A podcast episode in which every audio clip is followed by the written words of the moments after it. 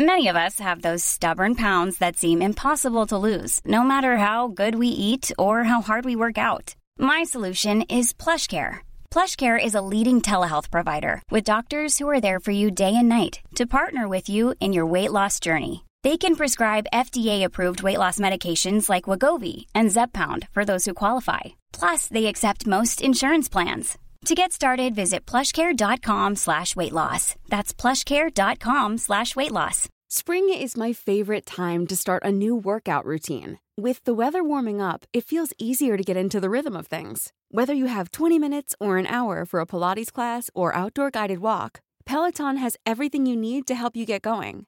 Get a head start on summer with Peloton at onepeloton.com.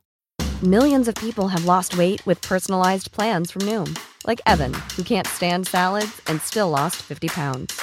Salads, generally, for most people, are the easy button, right? For me, that wasn't an option. I never really was a salad guy. That's just not who I am. But Noom worked for me. Get your personalized plan today at Noom.com. Real Noom user compensated to provide their story. In four weeks, the typical Noom user can expect to lose one to two pounds per week. Individual results may vary. Bonjour et bienvenue dans ce nouvel épisode d'Advocate, le podcast pour découvrir la vraie vie des avocats. Quels sont leurs parcours, leurs activités, mais surtout quel est leur business. Anomia, c'est un cabinet de conseil en stratégie exclusivement dédié aux cabinets d'avocats. Concrètement, ce qu'on fait, c'est de la formation business, du coaching business et des missions de conseil en stratégie au sein des cabinets. Découvrez le parcours de la fondatrice du cabinet Victoire Avocat, Marie-Laure Méolance, une avocate entreprenante, passionnée par son métier et le développement commercial. Dans ce podcast, une tonne de conseils pour créer votre cabinet. Comment est-elle allée chercher ses premiers clients avec son associé et la cofondatrice Maître Sarah Monroy Comment a-t-elle utilisé son réseau? Pourquoi a-t-elle créé un podcast en droit social? Et pourquoi et comment ils ont créé ensemble un cabinet d'avocats à mission? Pour aller plus loin, nous avons écrit un guide 10 étapes à réaliser pour la création d'un cabinet d'avocats, ainsi qu'un article sur les cabinets d'avocats à mission. N'hésitez pas à aller lire ces contenus que vous retrouverez en description. Belle écoute alors bonjour Marie-Laure. Bonjour Louis. Bienvenue dans le podcast Advocate, le podcast où l'on parle de la vraie vie des avocats, leur activité, leur business, leur réussite comme leurs échecs. Ce podcast est produit par Anomia, le cabinet de conseil en stratégie qui accompagne les cabinets d'avocats dans leur développement. Notre objectif, donner aux avocats les moyens de leur ambition. L'idée, c'est pas de parler d'Anomia aujourd'hui, c'est de parler de vous. Euh, donc aujourd'hui, nous accueillons maître Marie-Laure Méolance, une avocate entreprenante spécialisée en droit social qui accompagne et représente les dirigeants de TPE-PME dans leurs problématiques juridiques. Euh, vous êtes fondatrice du cabinet Victoire Avocat, un cabinet d'avocats à mission, donc vous allez nous en parler euh, plus en détail euh, après. Et vous êtes la créatrice du podcast Droit devant, un podcast qui rend le droit social plus accessible. Est-ce que je me trompe? Non, vous avez tout juste jusqu'à présent. Vous faites beaucoup de choses et l'idée donc c'est de faire une petite rétrospective de ce que vous avez fait jusqu'alors, de partir dans le détail. La première question c'est toujours la même. Marie-Laure, qui étiez-vous avant de devenir avocate? Euh, alors, euh, merci de me recevoir, Louis. Euh, avant de devenir avocate, je vivais dans le, enfin à Paris en tout cas, je vivais dans le sud de la France, où je suis née. C'est là-bas aussi que j'ai intégré l'école des avocats du barreau du Sud-Est. Donc, c'est là-bas que j'ai finalisé ma, ma formation d'avocat. Donc, je vivais là-bas, dans le sud. J'étais passionnée d'équitation et je passais euh, la majorité de mon temps qui n'était pas euh, dédié à la fac d'Aix-en-Provence dans des centres équestres. Voilà qui j'étais avant de venir à Paris. Et avant d'arriver à Paris. Et pourquoi avoir choisi le droit social du coup? Alors le droit social, c'est une longue histoire en fait. Euh, je suis arrivée en droit, ça a résulté d'un d'un petit, euh, petit compromis familial parce que euh, au sein de ma structure familiale, personne n'était euh, avocat ni même profession libérale. Moi, j'avais des parents qui étaient fonctionnaires, donc voir leur fille s'orienter vers une profession libérale, ça les ils pas d'allégresse à l'idée que je, je m'oriente vers ces études-là. Euh, donc je suis arrivée en droit euh, en négociant sur le fait que eux imaginaient euh, très vraisemblablement que j'allais m'orienter vers des concours administratifs. donc c'était un petit peu une, transaction. voilà. Et puis finalement, ben, au fil des études, il est devenu clair pour tout le monde que les concours administratifs, ça ne me passionnait pas des masses.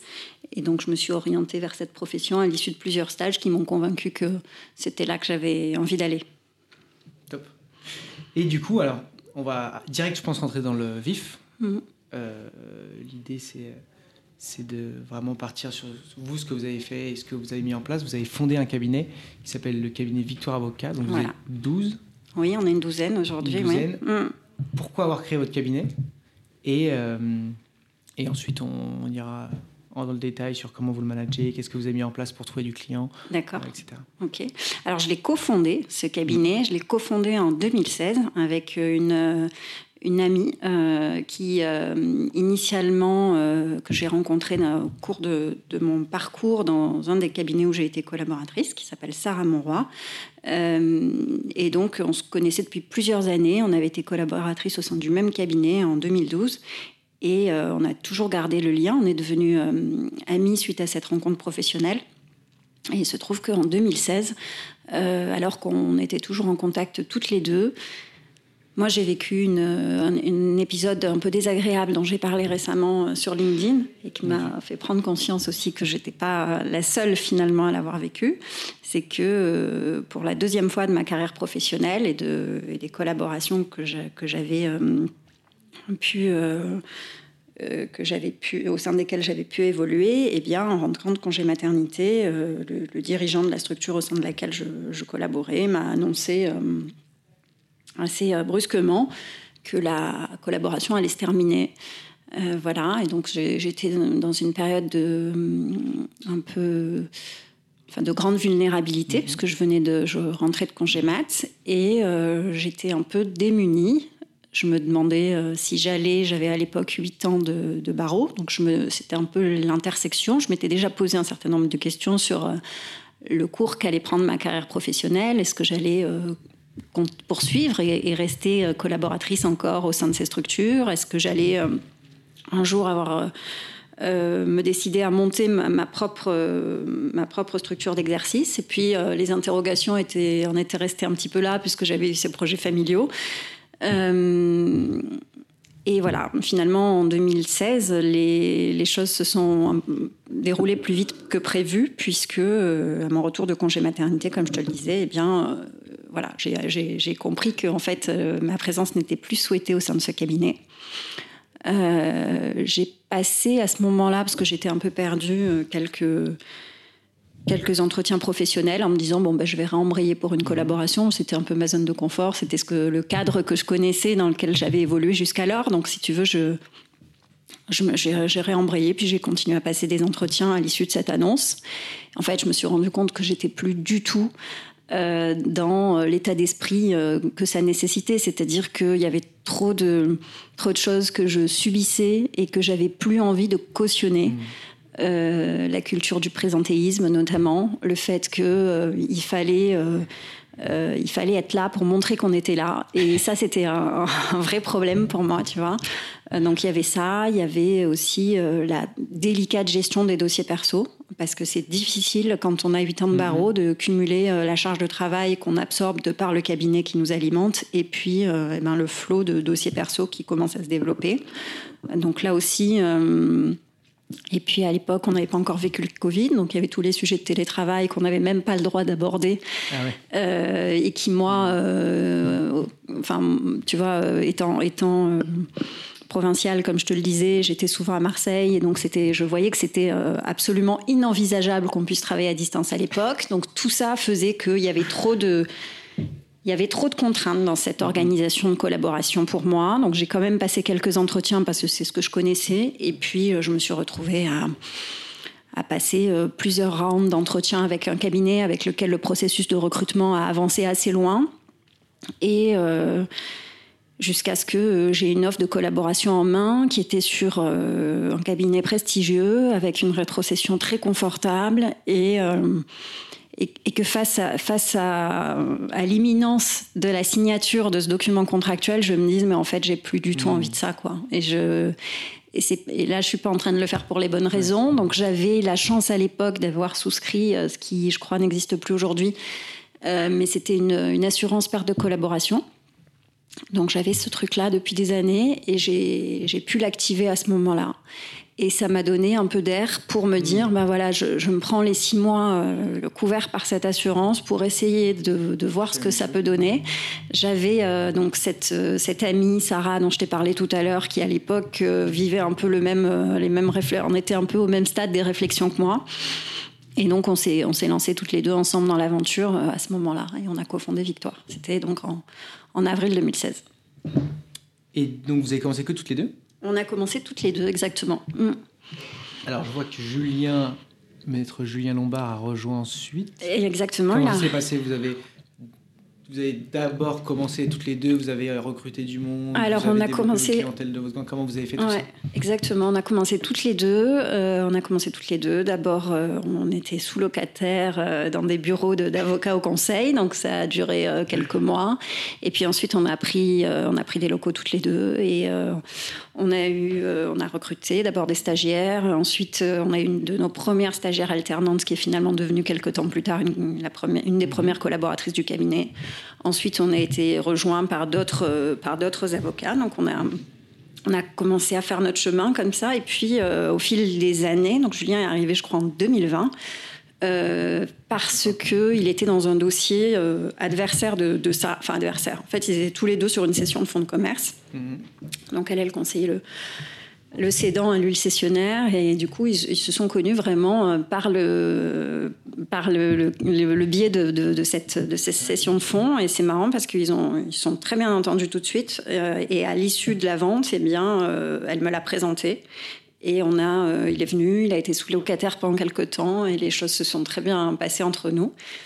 Et du coup il a rejoint l'aventure Victoire début 2021 donc voilà comment on a, comment on a évolué. Aujourd'hui, on, est, euh, eh ben, on est une douzaine au sein du cabinet en comptant euh, nos euh, trois alternants et stagiaires. Comment vous avez fait du coup quand vous, Déjà toutes les deux et puis aujourd'hui pour. parce que c'est quand même un cabinet qui a l'air de, plutôt bien se développer et vous avez l'air de grandir en, en, 4 ans, être 12, c'est quand même un sacré, un sacré nombre. Mhm. Comment vous avez fait pour trouver vos premiers clients? Est-ce que vous avez récupéré votre ancienne clientèle euh, de euh, personnel euh, et puis travailler autour de ça? Ou est-ce que vous êtes allé chercher des, des newbies? Ou est-ce que vous êtes allé contacter, mis en place des choses pour, pour trouver du client en particulier? Ou échange, de, échange de dossiers avec des confrères alors, on n'a pas tellement euh, creusé le, réseau des confrères. Ce qu'on a fait, c'est que vraiment, euh, Sarah et moi, on, est, euh, adore le, développement commercial.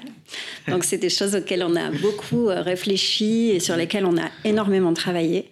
Donc, la première chose qu'on a faite, c'est un peu la palissade, mais en réalité, c'était quand même fort utile. C'est qu'on a sorti une feuille et un crayon chacune et qu'on s'est installé autour d'une table et qu'on a fait la liste des gens de nos réseaux respectifs qu'on n'avait euh, peut-être pas encore sollicité, parce que c'est vrai que quand on est collaborateur, moi, je me souviens à l'époque, je fuyais les dossiers perso parce que pour moi, c'était bah, une charge de travail supplémentaire qu'il allait falloir que je gère en plus de l'absorption du, flot de, dossiers que j'avais déjà via le mmh. cabinet. Donc, en fait, je ne cultivais pas du tout ça.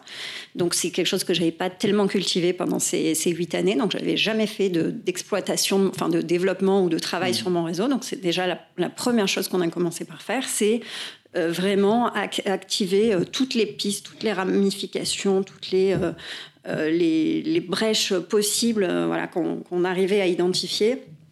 Eh ben, au début, on n'avait pas beaucoup de dossiers, mais en tout cas, on avait du temps. Et donc, et donc on a vraiment travaillé là-dessus. On a déjeuné, on a réactivé des pistes, on a bu des cafés, on a, voilà, on a vraiment activer tout ça euh, de façon très très euh, active. On était deux, donc je pense que quand on est deux aussi, on se il y a un moment, on, est on, va vivre une phase down et en fait, ça va pas forcément correspondre à celle, à l'état d'esprit de l'autre. Donc en fait, on va arriver facilement à se remotiver au gré des, des convenus euh, respectifs. on avait, quand on a monté le cabinet, on n'avait aucun client en fait. alors elle, euh, elle avait quand même euh, quelques dossiers qui venaient parce que ses parents avaient des, entreprises à l'époque dans la formation euh, professionnelle. Donc elle avait quand même quelques dossiers qui venaient par ce canal-là. Euh, mais euh, voilà, c'était le cercle familial de la concernant et moi, c'était rien du tout. Donc, on, a, on, a, vraiment on a travaillé sur nos réseaux respectifs. Ça, ça a été la première étape. Ensuite, assez rapidement, me concernant, moi, j'ai adhéré à un réseau, enfin, j'ai rejoint un réseau professionnel d'entrepreneurs. Mm-hmm. Donc, ça, ça a été la deuxième, la deuxième piste, donc pour ne pas le nommer, qui s'appelle le BNI. Mm. Dont je suis plus membre aujourd'hui, mais au sein duquel j'ai évolué pendant quand même plusieurs années. Donc il y a eu ça. Il y a eu euh, très tôt, euh, on a suivi euh, les formations du barreau entrepreneurial. Qui, je ne sais pas si ça existe encore, mais à l'époque, en tout cas, il y avait pas mal de formations sur le barreau entrepreneurial. Et ça a été instructif euh, pour, euh, pour construire nos offres. C'est-à-dire qu'au cours de ces formations, on s'est rendu compte, je me souviens, il y avait un intervenant à l'époque qui nous disait, en fait, euh, le principal obstacle à, pour les justiciables à l'idée d'aller consulter un, avocat, c'est d'abord de ne rien comprendre à ce que vous racontez, parce que vous avez un verbiage qui est complètement spécifique, et donc quand vous faites une démonstration, ben en fait, un mot sur deux, on ne comprend pas. Donc ça, c'est la principale objection des justiciables. Voilà, le, enfin, le langage juridique qui est trop élaboré et pas assez clair. Et deux, euh, la politique des honoraires qui est absolument opaque hmm. et qui empêche euh, un grand nombre de, gens d'aller consulter un avocat parce qu'ils ont juste très peur qu'il que y ait des dépenses qui ne qui soient pas clairement identifiées. Donc on a vraiment euh, décidé à l'issue de ces de ces formations du barreau entrepreneurial, de prendre le contre-pied de ces objections et de vraiment cultiver, de travailler nos offres sur deux axes, l'accessibilité du droit, enfin l'accessibilité, c'est-à-dire des offres claires, simples et transparentes du point de vue des honoraires, et euh, on, a euh, du coup travaillé sur notre logiciel de facturation. Mmh. Donc on a pris notre logiciel de facturation, on a complètement audité tous les actes qu'on réalisait. Ben voilà, quand on rédige un règlement intérieur, on y, on y consacre tant d'heures. Mmh. Quand on rédige un contrat de travail, en moyenne, on y consacre tant d'heures. Alors évidemment, c'est une moyenne. Euh, évidemment, il y a des contrats de travail complexes, au même titre qu'il peut y avoir plus d'allers-retours avec un client. et, du coup, il y a des. On n'avait pas budgété euh, euh, nécessairement, euh, voilà, mais on a essayé d'établir des. Ben, on a essayé de packager des offres en fait, mm. et pour être plus pertinente dans les objections que pouvaient avoir nos clients qui nous disaient mais en fait, ok, vous nous dites que vous nous annoncez un taux horaire, mais concrètement à la fin, ça va coûter combien quoi? la question numéro. Ouais. Donc de la transparence, de la clarté sur euh, sur les offres. Donc voilà, c'était les leviers, c'était ça, c'était travailler sur nos réseaux respectifs qu'on avait déjà mais qu'on n'avait pas activés, intégrer des réseaux d'entrepreneurs, euh, et puis travailler sur des offres claires et voilà et accessibles en fait. Top. Et euh, aujourd'hui, toujours, c'est toujours le cas. Alors c'est sur ce, sur ce... C'est toujours le cas. L'accessibilité du droit, elle est euh, plus que jamais au cœur de notre ADN. En mhm. fait, ça a, commencé comme ça. Je t'en parlais. Ça a commencé comme ça en 2016, le, début, le démarrage de ces réflexions. Mais au fil de l'eau, on s'est rendu compte que ça plaisait beaucoup, que les gens venaient vers nous parce qu'on promeuvait en fait. Euh, ces valeurs-là. Mhm. Euh, du coup, qu'est-ce qu'on est allé complètement au bout du processus d'accessibilité en euh, lançant un podcast ensuite, euh, qui a été le premier podcast en droit du travail lancé par un cabinet d'avocats qui s'appelle Droit devant, le droit du travail innovant, qui existe toujours euh, aujourd'hui, voilà, sur toutes les plateformes d'écoute, donc qui est un podcast qui s'adresse majoritairement aux cadres parce qu'on a identifié mhm. que ce support-là marchait bien avec les, cadres qui euh, avaient un certain nombre de problématiques. Tu vois, le, un des derniers épisodes, ça concerne euh, le statut du cadre dirigeant, ça peut être une clause de non-concurrence, comment la négocier, euh, comment obtenir sa dispense. Bon voilà, donc c'est vraiment des, des sujets assez pratico-pratiques qui concerne majoritairement les cadres. Donc on a travaillé sur ce support-là qui avant sortait deux fois par mois et qui maintenant sort une fois par mois, euh, qui est aussi un canal d'acquisition euh, de clients et qui existe depuis 2019. Euh, voilà, donc ça fait trois ans maintenant. et on a ensuite on a produit un grand nombre de contenus gratuits. Donc euh, des, euh, des, focus, des zooms sur des arrêts de jurisprudence, sur euh, tel revirement, sur telle disposition légale nouvelle. voilà, donc on a fait beaucoup de, communication sur les réseaux. Euh, et, tout ça, ça s'inscrivait dans une, dans une vision globale d'accessibilité pour euh, produire du contenu gratuit à destination de nos clients ou de clients potentiels. Et aujourd'hui, euh, l'accessibilité, elle est encore, elle est davantage encore gravée dans l'ADN du cabinet, puisque on est devenu société à mission récemment, en août dernier, et que notre raison d'être, c'est dans un environnement responsable et durable, donner, en fait, travailler sur l'accessibilité du droit, c'est-à-dire rendre le droit accessible. Et concrètement, en étant une société à mission, qu'est-ce que vous avez dû... Bon, il y a tout le cadre juridique euh, en amont sur les statuts, je pense que ça, les avocats le savent plus ou moins, mais qu'est-ce que, finalement, dans les faits et, euh, euh, au jour le jour, vous vivez en termes de contraintes, mais aussi en termes de... Bah, je pense que ça revient dans l'idée d'acquisition, mais quelles sont les contraintes? Est-ce que ça rapporte... parce que c'est aussi ça, c'est outre la quête de sens, j'imagine. Mother's Day is around the corner. Find the perfect gift for the mom in your life with a stunning piece of jewelry from Blue Nile. From timeless pearls to dazzling gemstones, Blue Nile has something she'll adore. Need it fast? Most items can ship overnight. Plus, enjoy guaranteed free shipping and returns. Don't miss our special Mother's Day deals. Save big on the season's most beautiful trends. For a limited time, get up to 50% off by going to Bluenile.com. That's Bluenile.com. Spring is my favorite time to start a new workout routine. With the weather warming up, it feels easier to get into the rhythm of things. Whether you have 20 minutes or an hour for a Pilates class or outdoor guided walk, Peloton has everything you need to help you get going. Get a head start on summer with Peloton at onepeloton.com. que vous avez derrière et d'envie de faire des choses bien et de et de euh, et d'aider euh, euh, Monsieur tout le monde à comprendre les enjeux euh, dans lesquels vous pouvez les accompagner. Qu'est-ce que ça apporte? Quelles sont les contraintes? Est-ce que c'est compliqué au final? Ou est-ce qu'au final c'est quelque chose que n'importe quel cabinet, s'il décide de s'y mettre, s'il a envie de, de se développer vers, vers un chemin comme le vôtre, peut faire relativement facilement?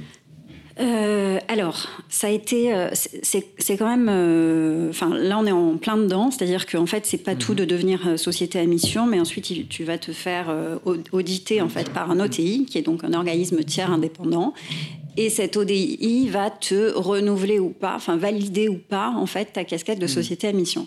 Le principe étant un peu le name and shame, c'est-à-dire que si tu renouvelles pas ton, ton accréditation à l'issue de ce contrôle, en fait, bon bah, c'est quand même globalement pas terrible.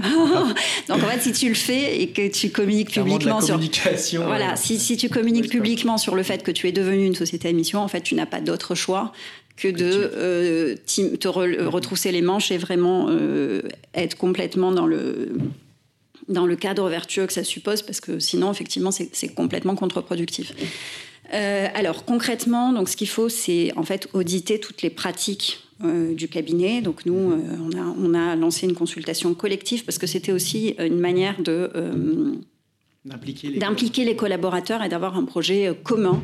À ce stade du développement du cabinet, on trouvait que ça faisait sens. Mm-hmm. Nous, on est entouré de gens qui sont, euh, pour la plupart, euh, plus, enfin, qui sont tous plus jeunes que nous, hein, soyons clairs. tu vois, donc ils viennent, ils viennent travailler à vélo, ils ont des gourdes en bambou, ils, ils comprennent pas que tu puisses donner à tes clients des bouteilles en plastique. Enfin, tu vois, tout un tas de choses qui sont des, des incohérences absolues pour eux et euh, il se trouve qu'on a une proximité telle qu'ils eh ben, nous l'ont expliqué, en fait, qu'il n'y avait, y avait, pas de, y avait pas de sens à, poursuivre dans certains comportements. Ce qui nous avait euh, toujours évidemment, euh, on, était sensibilisés à ces sujets-là, mais le fait que les, enfin, les réflexions, la, la, démarche s'inscrive de façon collective, c'était pour nous enfin, c'était mieux qu'un team building, quoi. Tu vois ce que je veux dire? C'était vraiment un projet commun auquel tout le monde avait envie d'adhérer. Et en fait, on s'est fait dépasser par euh, ce projet qu'on a lancé, en ce sens que les collaborateurs aujourd'hui s'impliquent de plus en plus dans le projet, même plusieurs mois après. Et, en fait, c'est génial parce que du coup, c'est les efforts de tous et on porte tous ensemble un projet commun. Donc ça, c'est super. Ensuite, sur les aspects concrets, euh, c'est pas simple parce qu'en fait, tu vas devoir tout auditer. Donc, nous, au cœur de notre démarche, il y a la lutte contre la pollution numérique. Entre autres, entre autres choses, évidemment, parce qu'il y a tout un tas de dispositifs. Mais donc, la lutte par la, pour la pollution numérique, c'est quoi? Ben, En gros, tu promeus l'inbox zéro. Donc, tu dois euh, supprimer ou archiver tous tes messages. apprécier les avocats. voilà, donc ça. Ensuite, on, là, on est en train de migrer sur euh, euh, un dispositif qui nous permet désormais, enfin, qui permet à nos clients d'importer directement les pièces jointes volumineuses et d'avoir un accès euh, fermé évidemment, mais avec des codes mmh. sur le serveur du cabinet pour qu'ils puissent directement uploader leurs propres documents sans que ça passe par des envois de mails qui soient lourds. Mmh. Donc ça, c'est la deuxième, le deuxième axe. Ensuite, nous, quand on envoie des, pièces, ben, dans la mesure du possible, on fait toutes nos signatures sur DocuSign. Donc voilà, il y a tout un tas de dispositifs qui sont mis en place pour lutter contre la pollution numérique. Mais c'est pas juste un vœu pieux, c'est qu'après tu as un contrôle de quel était le volume de tes mails envoyés avant versus euh, quel est-il aujourd'hui? Euh, quand tu euh, commandais avant des capsules Typiquement en espresso, euh, quelle était euh, ta pollution, la pollution que représentait Donc, tu as un site pour ça, en fait, sur lequel tu vas pouvoir faire le bilan de toutes les consommables exactement, versus aujourd'hui, on promeut le vrac, le, café en grain, le thé en, voilà, le thé en vrac. Donc, euh, en fait, quel est le, delta, quel est l'écart entre ce que tu produisais comme il faut carbone? s'améliorer tous les 5 ans. il y a une... Parce qu'une fois que tu auras bien amélioré tout ce côté-là, tu seras arrivé quelque chose de bah, L'idée, c'est de, c'est de décroître. Et alors, si tu peux pas euh, décroître typiquement sur un axe, eh ben, tu peux trouver un nouvel axe à rajouter à l'équation qui va te Dans permettre. Le tes clients, par exemple, tu peux te dire, je, je alors, plus certains clients. Je euh, pense qu'à terme, ça, ça ira. Alors, on n'est pas encore là. Hein. là, tu vois, c'est le début de la démarche. Donc, déjà, c'est juste mettre en place euh, des choses assez simples et du bon sens. Typiquement, les luminaires, mais aujourd'hui, ce sont des LED. Mmh. Voilà, tout, tout ce qu'on a pu changer au quotidien et comme il y avait beaucoup de travail à faire, ben, évidemment, euh, les économies, là, on a changé euh, les fenêtres pour faire des économies sur le thermique. Donc, euh, il y a pas mal de, choses qu'on a pu faire de façon assez rapide et assez simple. Évidemment, comme tu le soulignes, dans les années à venir, plus le, plus les efforts vont se poursuivre et plus ce sera dur de faire davantage. Mais il y a tout un tas, il y a aussi les initiatives pro bono qu'on promeut. On travaille gracieusement pour certaines associations, Francis Sport, euh, voilà, Mike Redo Academy. On a mis en place, euh, on est en train de travailler sur un partenariat avec la Cravate Solidaire. Donc la Cravate Solidaire, c'est en fait, tu collectes des vêtements au, sein de tes équipes. Donc là encore, c'est euh, un engagement de tout le monde. Et en fait, l'idée, c'est de collecter des vêtements qui vont permettre à des gens qui, en repositionnement professionnel de pouvoir s'habiller avec les codes mhm. de, des, entretiens d'embauche. Donc c'est des, des, vêtements qui ont une utilité pour passer des entretiens. Et ensuite, une fois que tu as euh, recueilli les vêtements, ben, tu aides ces gens en repositionnement professionnel à euh, maîtriser, enfin, à essayer de, bien se présenter lors d'un entretien d'embauche, d'essayer de, répondre de façon claire aux questions qu'un employeur potentiel peut leur poser. Donc, il y a du temps qui est investi comme ça euh, sur ces associations-là. Donc, il y a tout un tas d'initiatives. Et puis après, il y a des choses qu'on a envie de lancer et qu'on n'avait pas euh, initiées au, départ. En fait, là, tu vois, on a une collaboratrice qui s'appelle Manon. Ça fait deux mois qu'elle est en négociation avec un, un organisme de, euh, qui fait de, comment ça s'appelle les chiens d'aveugle là tu sais de l'assistant. exactement. Et euh, pour euh, essayer d'avoir un, chien qui viendrait au cabinet enfin c'est elle en fait il, faut un tuteur à ce, chien donc ça serait elle. Et puis le chien pourrait investir les locaux. En fait l'idée c'est de les à part, ils ont été dressés pendant quelques temps, pendant un an ou deux. Et ensuite, au moment de, juste avant d'intégrer sa famille définitive, il vient être sociabilisé dans un lieu où il y a du passage. Voilà, exactement. ça va être sympa pour vous aussi. Ouais, ça va être sympa pour nous, mais tu vois, ça, c'est des idées euh, des collaborateurs qui s'inscrivent dans le projet de base que nous, on a lancé et en fait, qui nous font dire que c'est chouette parce que finalement, on a été dépassé par les initiatives de nos, de nos, jeunes, de nos jeunes collaborateurs qui du coup se sont emparés de ce sujet à bras le corps et on s'est rendu compte que c'était c'était chouette parce qu'on le portait tous ensemble finalement. Et donc, est-ce que tu as eu là, parce que ça fait quand même euh, la gestion de tous ces projets, oui. la gestion du cabinet, euh, la gestion euh, du développement commercial, la gestion du podcast, comment tu arrives à organiser tout ça Est-ce que tu délègues quelques, pas mal de choses Est-ce que finalement c'est finalement vous en sortez et vous dites pas bah, on va pas tout le temps chercher du client mais on va on va prendre ce temps de souffler et ce, et ce temps de travailler tous ensemble sur ce projet commun. Euh, voilà, comment vous organisez euh, à l'échelle du cabinet? Alors écoute, on, globalement, on ne peut pas dire qu'on a décidé de s'arrêter parce que là, dernièrement, il y a quelques mois, j'ai intégré un programme avec les SEC. Euh, les SEC est euh, financé intégralement par Goldman Sachs. Donc c'est un programme à destination des entrepreneurs qui sont en phase de croissance et qui veulent recevoir l'appui de cet organisme de formation prestigieux pour mettre en place ce qu'on appelle un plan de croissance et qui vont euh, nous permettre de d'avoir une démarche encore plus structurée et plus pertinente pour aller euh, démarcher. Euh, bah, aller chercher des nouvelles sources d'investissement pour faire croître euh, le cabinet dans les, dans les mois à venir. Donc là, je suis en plein dans ce, dans ce programme euh, de mentoring qui a commencé en septembre. Euh, donc non, non, on n'a on pas du tout décidé de se mettre en stand-by et de... Bien au contraire. Voilà. on est en train de poursuivre les démarches qu'on a mises en place depuis quelques temps. Euh, comment on fait? Ben, Globalement, on essaye de... Et, on est extrêmement vigilant sur le les collaborateurs qui nous entourent.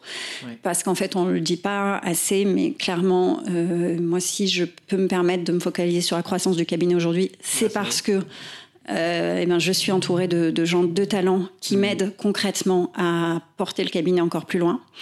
Euh, et que en fait ça c'est sûr que ça suppose d'avoir des gens qui sont extrêmement compétents extrêmement fiables euh, et, si on n'a pas ça, et eh ben en fait, euh, c'est pas possible de faire de la croissance. Euh, donc globalement, mon propos c'est de dire qu'on a de la chance d'être très bien entouré. Ça c'est la première chose. La deuxième chose c'est que on travaille avec, enfin on sait se faire aider.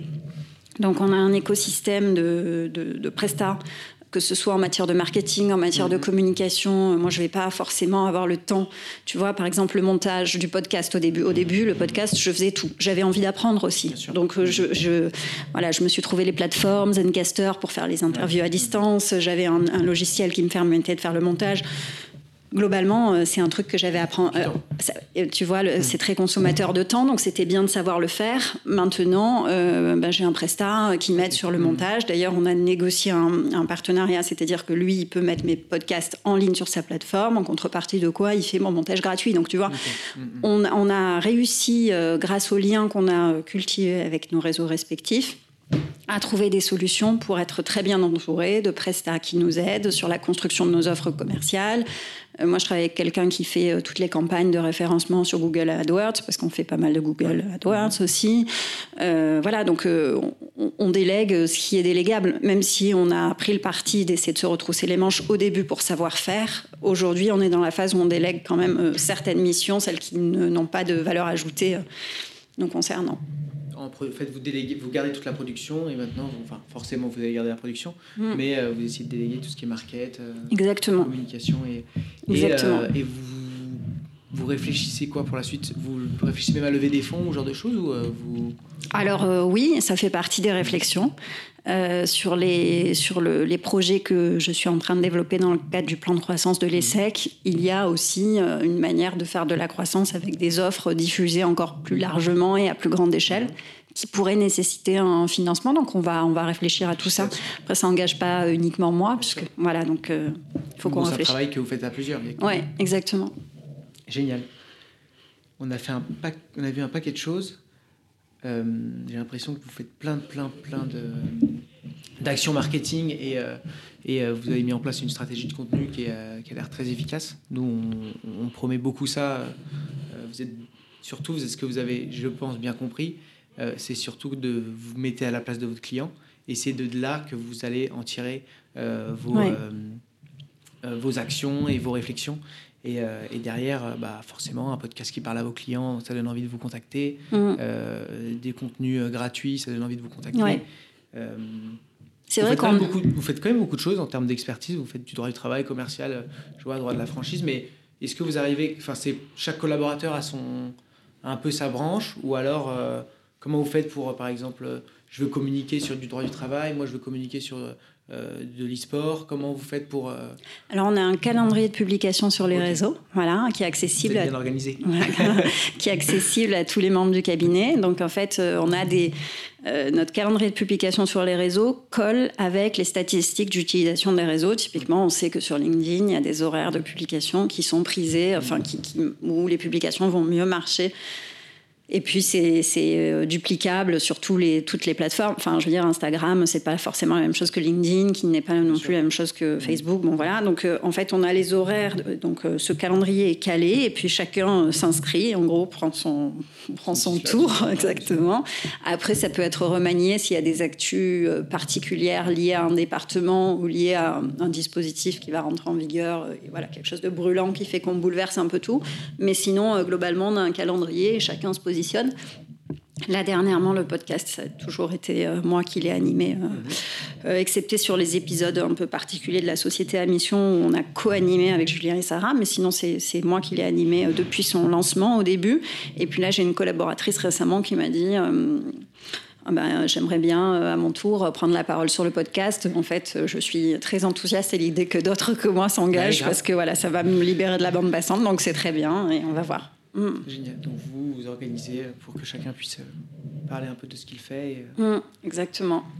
Et puis après, comment vous, du coup, j'imagine que de ce fait, vous avez quand même pas mal de, vous n'avez pas de difficultés de recrutement peut-être parce que du coup vous êtes société à mission. Euh, il y a des jeunes qui peuvent se lâcher, ils ont peut-être plus de temps que certains cabinets si vous poussez dans ces, dans ces cas-là. Est-ce que vous avez des difficultés pour recruter quand même ou finalement euh, ce côté-là, vous gagnez peut-être du temps, bah, soit sur de l'acquisition, soit sur le recrutement, soit du management, tout simplement En fait, sur le recrutement, effectivement, on a la chance d'avoir énormément de collaborateurs, de, de, stagiaires, de profils de qualité qu'on n'avait pas il y a quelques années, euh, soyons clairs. Euh, néanmoins, on arrive. alors, c'est le cas sur les juniors, c'est-à-dire sur les stagiaires et sur les jeunes collaborateurs mais euh, c'est encore c'est plus difficile euh, malgré tout euh, pour les collaborateurs seniors qu'on a cherché à recruter dernièrement où là effectivement on n'a pas on n'a pas trouvé des masses de profils. Donc on a privilégié l'embauche de collaborateurs juniors mhm. ou de collaborateurs qui faisaient suite au stage qu'ils avaient pu faire au cabinet et qui ensuite nous ont rejoints. Euh, mais c'est vrai qu'on a la chance d'avoir beaucoup de candidatures, plus sur des profils juniors. Ce qui est une belle chose que les stagiaires souhaitent rester. Euh, oui. En général, bah c'est quand même une belle, euh, mm. une belle récompense. Je reviens quand même sur un dernier point qu'on avait vu au tout début par rapport bah, à ce qui s'est passé et votre envie derrière d'ouvrir votre cabinet. Et pour être transparent, on, a vu des, des, choses qui se passaient sur certains cabinets, passer sur les réseaux sociaux, etc. Et euh, on trouve que, bien entendu, c'est n'importe quoi. Et euh, les cabinets qui euh, ont ces comportements et qui maltraitent leurs collaboratrices prennent, se mettent une balle dans le pied pour les prochains recrutements et, perdent la moitié des talents qui mhm. voudraient les rejoindre. Qu'est-ce que, est-ce que dans votre cabinet vous avez une vision de ça? Est-ce que toi tu as un message à faire passer par euh, Alors écoute, non, moi j'ai en fait j'en ai parlé sur LinkedIn parce mhm. que j'avais envie de dire que le bilan de tout ça, c'est que six ans après la création de Victoire, euh, dont l'origine était quand même euh, bien triste parce que ça faisait suite, tu vois, à ces ruptures consécutives du, de contrats de collaboration que j'avais pu vivre et liées à mes grossesses. Donc c'était pas un événement très joyeux. Mais six ans plus tard, je, en réalité, ça a été le message que je voulais faire passer, c'est que ça avait été finalement quelque chose de bien triste qui avait débouché sur une opportunité incroyable et une très belle aventure. Voilà. Donc en fait, parfois, euh, c'est un champ de ruines et tu te retrouves à, te dire, mais finalement, quelle chance incroyable. Euh, et je pense que j'aurais probablement manqué de courage, en fait. Tu mm-hmm. vois, euh, si j'avais je, si j'y avais pas été contrainte, je ne sais pas si j'aurais créé mon cabinet pour ne rien te cacher. Voilà, je l'ai fait parce que j'étais dos au mur et que j'avais pas 40 solutions et que je me suis dit bon bah écoute, je vais explorer cette voie et on verra bien. Et en réalité, euh, quel, quel bonheur et quelle superbe opportunité. Voilà. Maintenant. Euh, maintenant, c'est vrai que suite à la diffusion de ce poste, et ça, euh, j'ai été contactée par un nombre incroyable de femmes qui se, qui se sont identifiées et reconnues dans ce que je décris. Et ça montre que six ans plus tard, eh bien, on en est encore au même point. C'était des femmes qui étaient avocates. Et c'est tellement triste. Euh, chez Victoire, une grossesse est un heureux événement. Et en fait, euh, ça être logique. Voilà, bah, ça, ça, l'est pas, ça l'est pas malheureusement encore six ans plus tard. Bah merci euh, Marie-Laure. Je pense qu'on a fait le tour. Est-ce que toi, tu as un dernier message à faire passer à tes collaborateurs, à des personnes qui voudraient vous rejoindre? Je